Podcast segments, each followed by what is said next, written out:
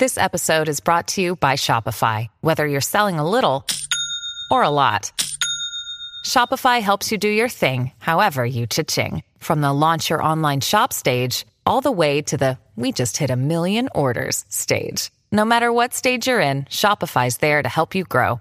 Sign up for a $1 per month trial period at shopify.com slash special offer, all lowercase. That's shopify.com slash special offer. 大家好，我是莫蒂芬芳。据说黑令旗是由地藏菩萨和东岳大帝亲自颁发。当人或动物冤死后无法回到阳间，会有两位神明根据因果赐予黑令旗，意义等同复仇许可证。阳间神明看到持有黑令旗的冤魂也不能阻止。有一位男士就分享。亲眼所见的黑令旗讨报现场，他先是梦见了整个讨报大概的过程，没想到接下来竟然一一应验，宛如《绝命终结战》的现实版。这位男士分享自己人生中最恐慌的经历，也是黑令旗的讨报现场。那一年恰好犯太岁，运势很差，在工作路途中差点被闯红灯的车撞上。让他吓出一身冷汗，决定坐在公园椅子上休息一会儿。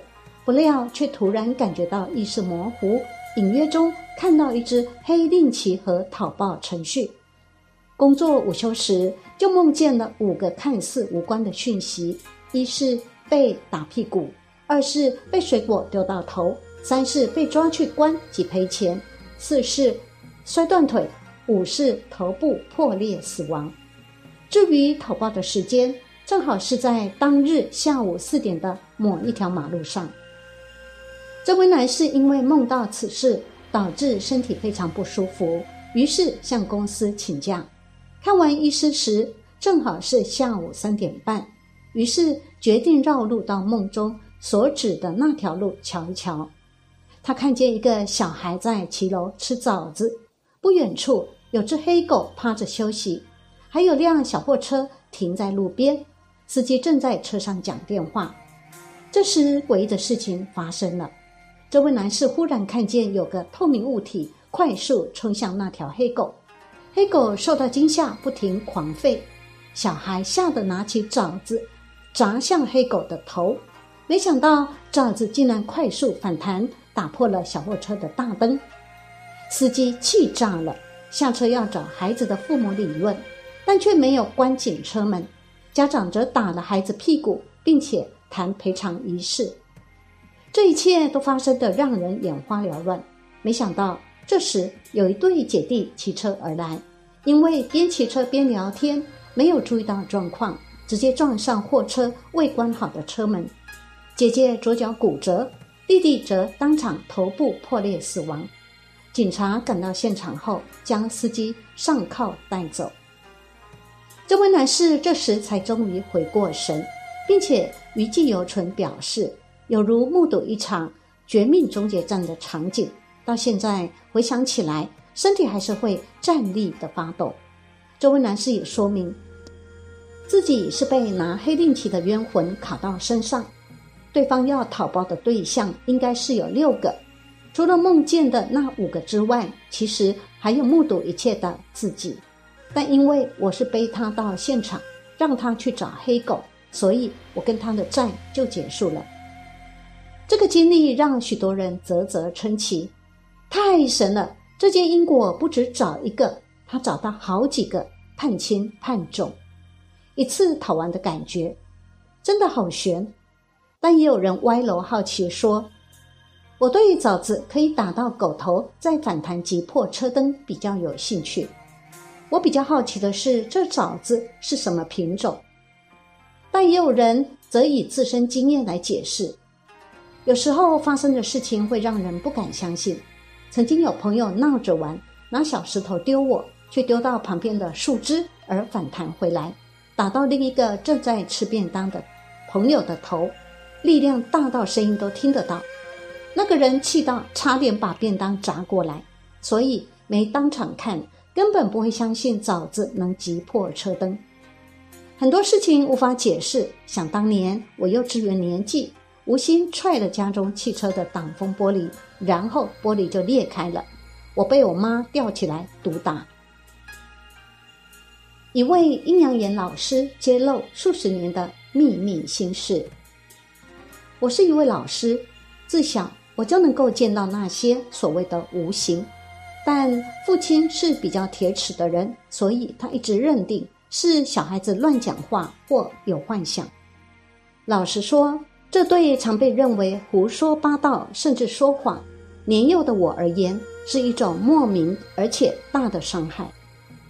这样的厌烦感持续到国中，我对一个很信任的老师说了这些事，但他无能为力，甚至也不太相信似的，照样忽悠我。什么睡了一觉醒来就比较不会看到个头啦！我醒醒睡睡十数年，依然清晰可见。从国中开始，我慢慢对朋友透露我有阴阳眼这件事，未料这让我国中生活招来更大的苦结。我看得到鬼这件事，一传十，十传百。国中年纪的小屁孩最爱玩的就是碟仙、钱仙。他们为了要确认自己是不是真的请到，就会找我去看一看。这里我一定要先叮咛一下，不要去玩碟仙、钱仙那种东西，因为你请到的根本就不是仙，而是路过的孤魂野鬼。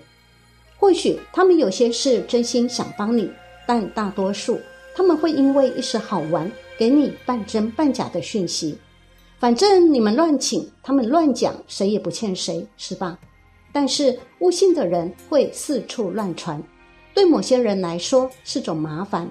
比如说，A 是不是喜欢 B？别先跟你乱讲，你就到处乱说乱传，对 A、B 两人及你自己的人品都是伤害。平时那些孤魂野鬼都游离在四方，但是你有去呼唤他的话，就一定几率会让他们察觉或跟你有联系。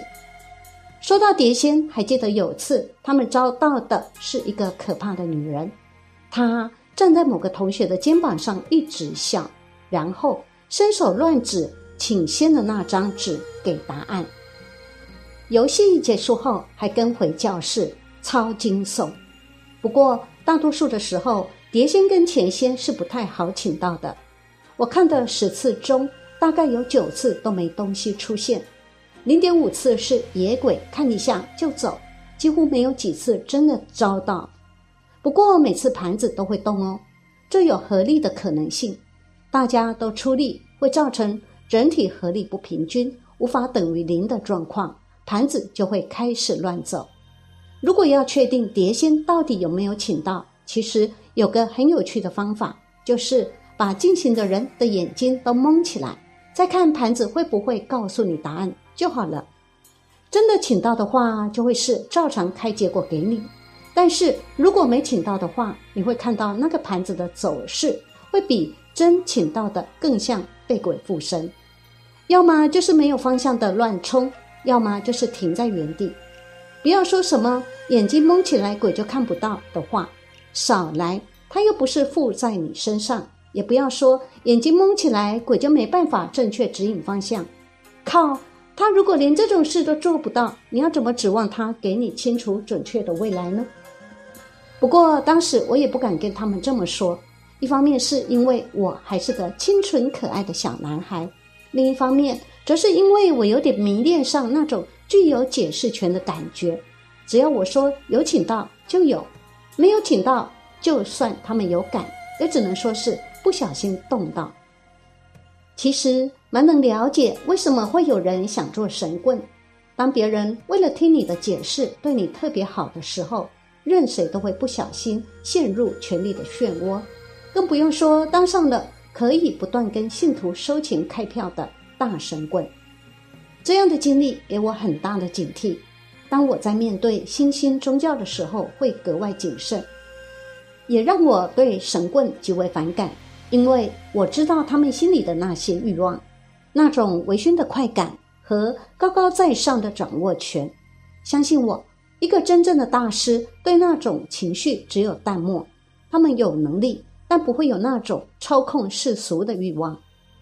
回到我的国中生活最悲剧的那个当下，碟仙事件越演越烈，最后惊动了老师，就像拔番薯一样，一抓就是一大串，我也被牵上了。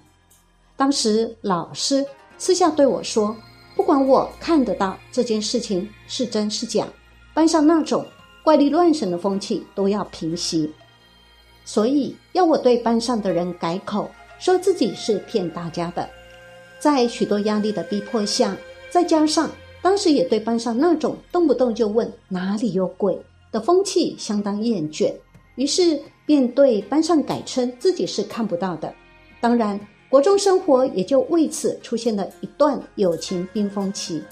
这大概是阴阳眼这个能力意外带给我的大麻烦吧。在大二那一年，情况更糟。我看到尸块挂满树梢，看见地上有未掩埋的残破躯体，我听见风的哀鸣一阵阵，甚至在我打报告时，还有鬼物会抓住我的手，连洗澡睡觉都不安稳。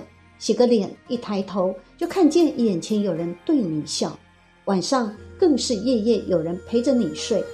从惊吓看到习惯，但畏惧不曾麻木。我曾经一度坐在窗台上要往下跳，幸好附近有认识的神明时常来看，憾事终没发生。情况虽然有改善，但未能全部解决。大三的时候，有次回家，母亲带我去一间听说很灵验的庙问事，那里的仙姑马上看出我的状况不对，就说这种情况必须要找一位神尊当他的义子，这样才能比较稳定我的情况。仙姑刚说完，我心里马上有个底，知道该找哪位神尊。过去那一年多的时间，最为照顾我的就是关圣帝君。虽然在不同县市，但那位帝君在我家附近有个分灵，可又无法跟父母亲讲清楚。毕竟父亲是个很铁齿的人，母亲又容易迷信，我不希望让他们知道太多我的状况。后来或许是为了安母亲的心。父亲决定带我去找义父。